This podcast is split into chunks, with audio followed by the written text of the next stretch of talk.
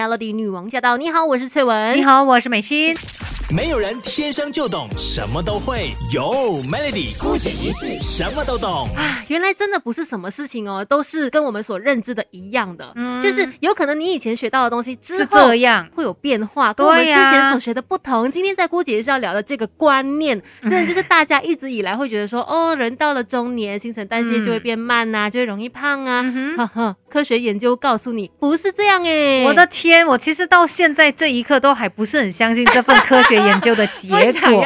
，OK，因为简单来说，这个研究呢，它的结论就是说，哦，我们大家都说中年发福啊，可能就是你新陈代谢变慢了。可是他说其实不是这样的哦，我们人二十到六十岁的那个新陈代谢都是几乎很稳定，没有什么改变的。可是怎么可能？我们明明就可以感受到现在这个年纪跟以前二十岁的时候是有差别的。我跟你说，现在正在听节目的朋友应该是跟我有同感的，尤其过了 三十岁之后的，大家都是非常强烈的一个感觉，就是。回不去了，瘦不下来。以前呢，就是随随便便可能运动一下，少吃一点点呐，就轻了。就说那个肚子是平平的呢。对，而且现在永远好像都是这样子凸起来。对，以前怎么任性都可以，现在明明就很乖，还是什么都不行？怎么会这样？OK，先来说一说这一份研究好了，其实是相当权威的，你知道吗？它是一份发表在国际权威的期刊《科学》Science 上面的论文哦。那他们其实是研究很多。很多人来自不同国家的六千五百名的参与者，来自二十九个国家和地区，年龄从八岁到九十五岁不等。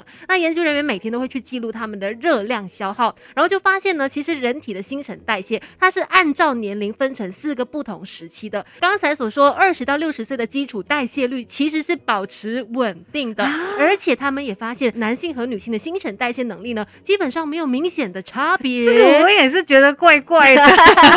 不愿意接受，对呀，这真的完全颠覆了我们的这个想法。其实不只是我们，连做研究的这些科学家，他们也说大跌眼镜哎，然后也是必须要重新来认识你对于新陈代谢的这个看法。甚至连美国的一些教授啊，他们看了这一篇研究之后，嗯，他们都说这是一篇即将改写教科书的关键论文，因为颠覆我们的想象。是，而且在这个研究当中，他也有提到一个核心理论，就是他们发现呢，人类的新陈代谢变化，它基本本上是依照生命四个不同阶段而去改变的，不是我们所想的二十岁、三十岁、四十岁的那样的改变哦。第一个阶段呢，就是你一岁之前，这个新陈代谢能力哦是处于一生的巅峰，所以我们每个人都已经从巅峰上面下来了。OK，那这个时候呢，它能够提升到比成年人高出百分之五十这样子的一个新陈代谢能力。是然后呢，在一岁到二十岁左右呢，新陈代谢的速度是每年在减慢大概百分之三。哦。这样还 OK，对。然后呢，就是二十到六十岁之间哦，这一段期间，你看四十年，嗯，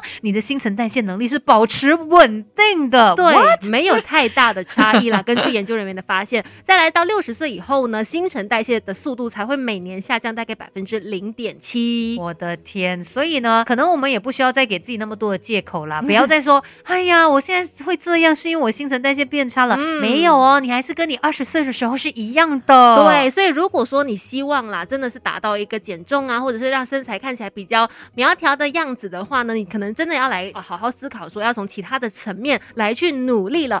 这世界的大事小事新鲜事，让我们帮你 Melody 姑姐一事。Melody 女王驾到，你好，我是翠文，你好，我是美心。今天在姑姐仪式来告诉你，科学研究证实了我们的基础代谢率其实二十到六十岁之间呢是保持不变的，对，相当稳定的一个状态啦。是，所以不要再怪说哦，我今天怎样啊，是因为新陈代谢。其实只要你努力一点，呃，我们都还可以继续保持非常好的体态。因为其实如果你认真来看啦，有很多可能。四五十岁，我们常看到一些新闻的分享啊，四五十岁什么六十岁的，他们也可以保持那个身形是非常完美，像年轻人一样的 逆龄的状态都出现了，比年轻的时候还更加好。所以其实如果你希望达到减重啊，或者说让你的状态保持轻盈好看的话呢，其实真的要去了解一下，从每天的总能量消耗先了解。其实我们人体每天的能量消耗呢，都有一些项目去组成的。总之，只要吃的比消耗掉的少。就可以维持一个比较好看的体，态。所以呢，来看一下哦，我们的日常生活当中呢，主要是靠几个项目来进行这个热量消耗的。嗯第一个就是你的基础代谢，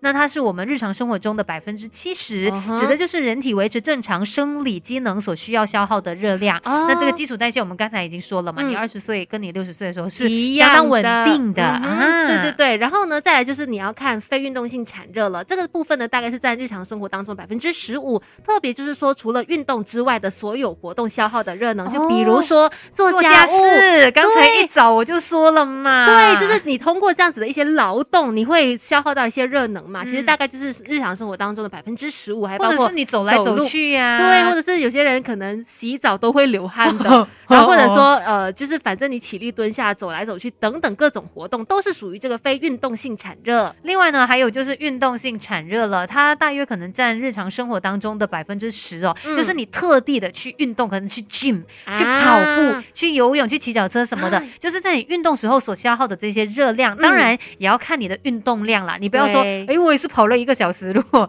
你的那个没有付出这么多的那个努力啊，嗯你没有跑得这么辛苦的话，嗯当然你消耗的那个热量也是会有不同。。对，再来最后就是食物产热效应了。其实这一点呢，它基本上是占了我们日常生活大概百分之五。它的这个食物产热效应呢，指的就是我们人体在把食物消化成可以吸收的小分子，呃，去吸收它的时候，这整个过程我们人体是会要消耗能量的。嗯，那尤其是如果是吃原形食物的话，因为未经加工嘛，相较于加工食品，它需要更多的能量去消化、哎、就是说你的身体就是它需要做更多的功。嗯，来消化这一些食物嘛，对所以在这个过程当中，它也可以帮助你去消耗热量的。所以也就是说，现在科学研究告诉我们嘛，二十到六十岁基础代谢率是稳定的，是嗯不会基本上上下浮动影响不。大对对对，所以如果你要达到减重的话，你可能要去关注，把重心放在剩下刚刚我们说其他三哦项的那个热量消耗的项目。像是什么非运动性产热，就是嗯可能、呃做多一点家务事啦，然后减少久坐，对然后平常如果在公司里面呢，可以走楼梯就走一下楼梯这样子，其实也是不错的。